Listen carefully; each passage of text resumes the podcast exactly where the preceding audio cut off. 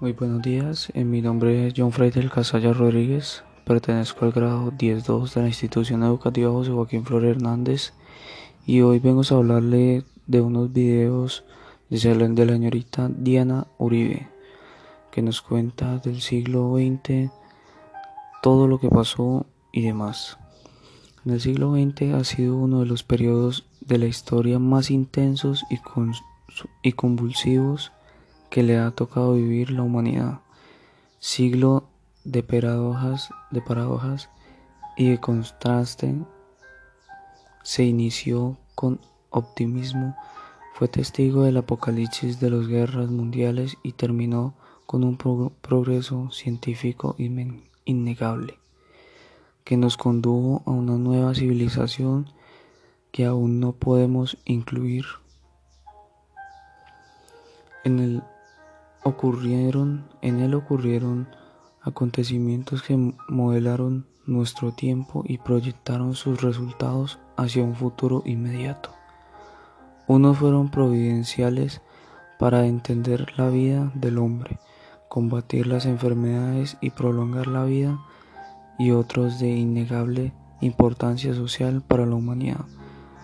Unos saberes se, se fundamentaron entre otros. La filosofía se adentró en la matemática como la ciencia en la filosofía, mientras las políticas y la economía ejercían tan decisivo influjo en nuestro modo de sentir y de vivir que la cultura y la sociedad se conmovieron hasta sus cimientos.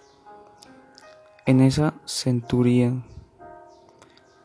se gestó además la mayor revolución tecnológica de todos los tiempos, tan trascendental como innegable que con la, el alunizaje pusieron al hombre en el camino hacia la estrella y con ella se creó la sociedad de la información, cuyo máximo símbolo Internet emergió como un nuevo dimiurgo sin embargo, ha sido el siglo XX hasta ahora, con todo su infortunio y esplendor, paradojas y constantes creaciones y destrucciones, el más trascendental de toda la historia y lega la futura un horizonte promisor en la búsqueda de una revolución significado de la vida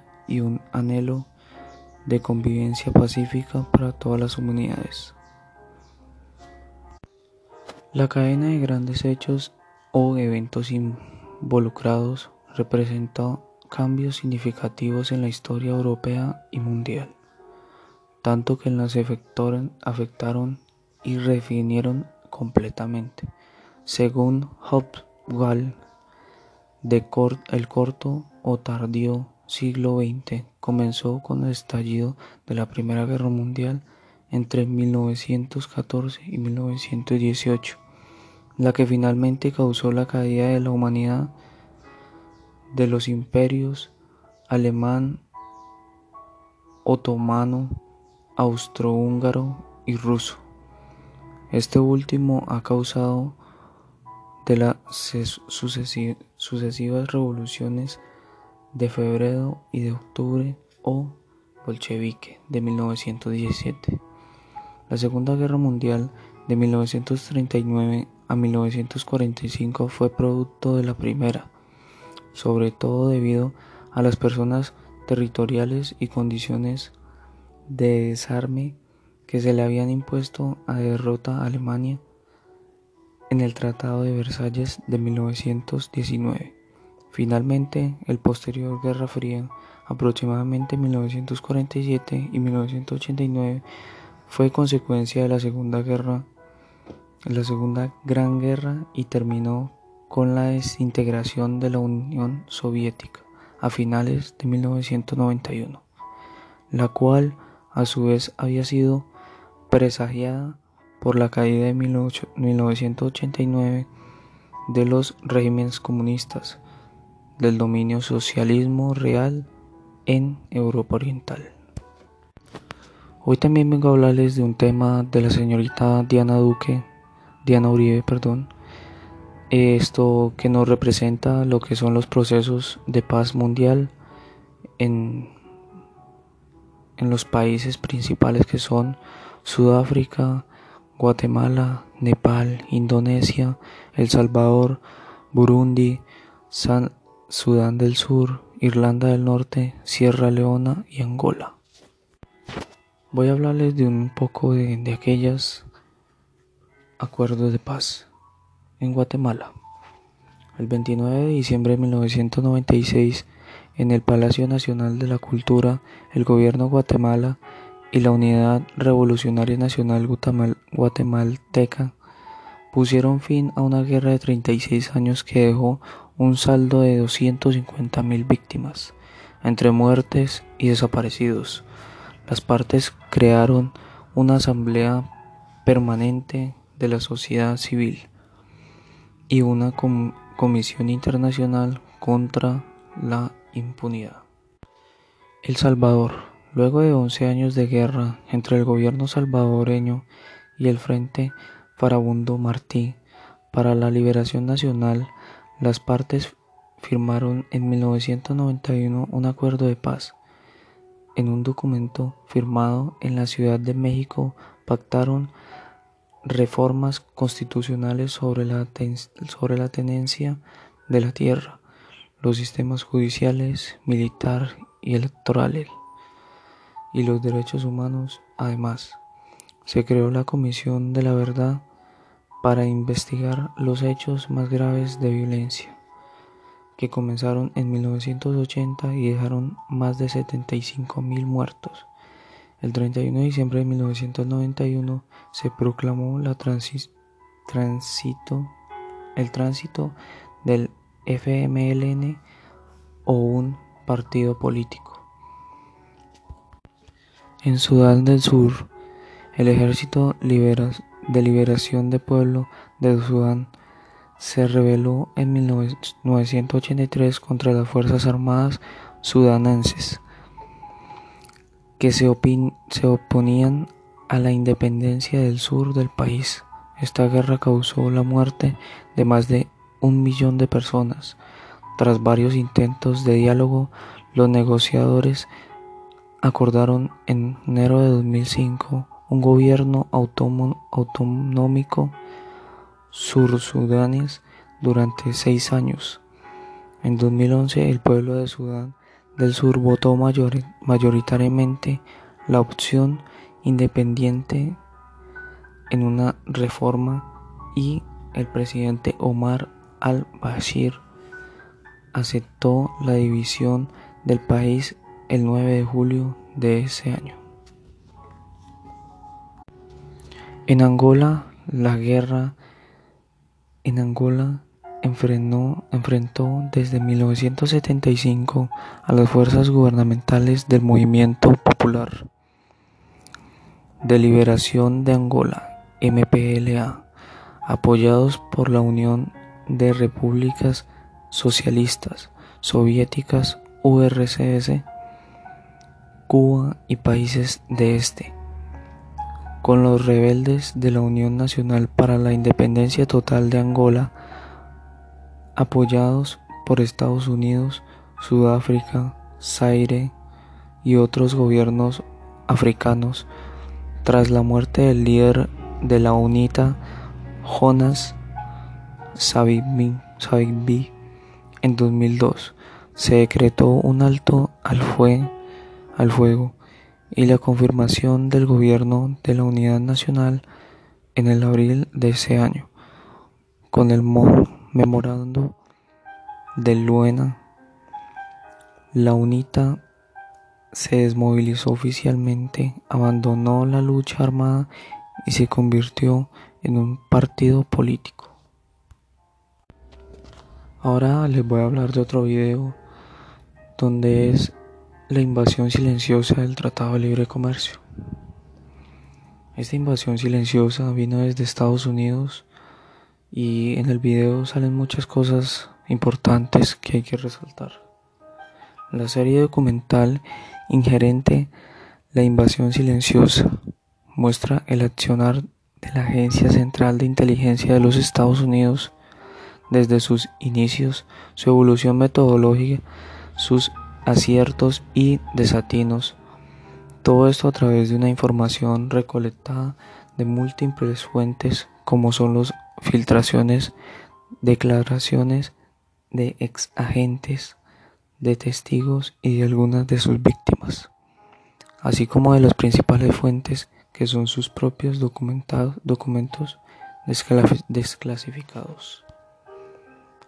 La estrategia de Estados Unidos para expandir sus tratados de libre comercio alrededor del mundo, pero sobre todo América Latina, son expuestos en este capítulo, aunque la intención de Washington de esclavizar a los países más débiles a mecanismos financieros que no reconocen asimetrías económicas se enfrentaron a un movimiento político y revolucionarios que luchan por una sociedad de iguales. Otras naciones no escaparon de la trampa. Este documental realiza una investigación sobre esas relaciones, las implicaciones y las campañas impulsivas por el norte para imponer tratados y áreas de libre comercio que cada vez encuentran menos eco en la región ante la crisis capitalista y avance de alternativas soberanas, soberanas como el ALBA. Al ver el video donde dice que es un tratado de libre comercio me interesó mucho. Dice así, en un acuerdo comercial regional o bilateral para ampliar el mercado de bienes y servicios entre los países participantes de los diferentes continentes o básicamente en todo el mundo. Eso consiste en la eliminación o rebaja sustancial de los aranceles para los bienes entre, las partes y acuerdos en materias de servicios. Este acuerdo se rige por las reglas de la Organización Mundial de Comercio, OMC o por mutuo acuerdo entre los países. Un TLC no necesariamente lleva una integración económica, social y política regional, como el caso de las uniones europeas, la Comunidad Andina, el Mercosur y la Unión Nacional de Naciones Suramericanas. Si bien estos se, se crearon para fomentar el intercambio comercial también incluyeron cláusulas de política fiscal y presupuestos, así como el movimiento de personas y organizaciones políticas comunes, elementos ausentes, en TLC. Históricamente el primer tratado de libre comercio, el Tratado Franco-Británico de Libre Comercio y el Tratado de Cobbett Chevalier, firmado en 1891 y que, y que introduce también la cláusula de nación más favorecida. En el quinto video nos cuenta en un tratado de libre comercio entre Colombia y Perú y demás países. Se inició el conteo regresivo. En dos meses Colombia y Perú deberán tener claras sus pretensiones y resultados innumerables incógnitos de grueso calibre para entrar a negociar el Tratado de Libre Comercio con Estados Unidos. Es hora de identificar las oportunidades y debilidades de nuestras ofertas exportables, de encarar las defensas, estrategias de los intereses del país y de rebustarse de rebusterse la capacidad negociadora que desplegará el equipo técnico del gobierno.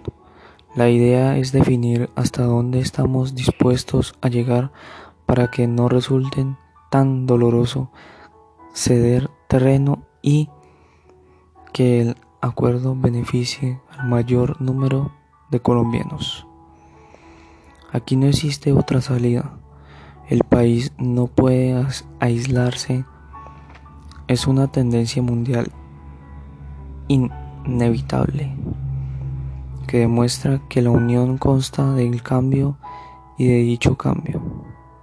En el presente milenio, este cifrado en el libre comercio. Muchas gracias, esto es todo por hoy. Esto, ojalá les guste este audio y espero que reflexionen e investiguen más sobre todos estos videos. Muchas gracias, que tengan buen día.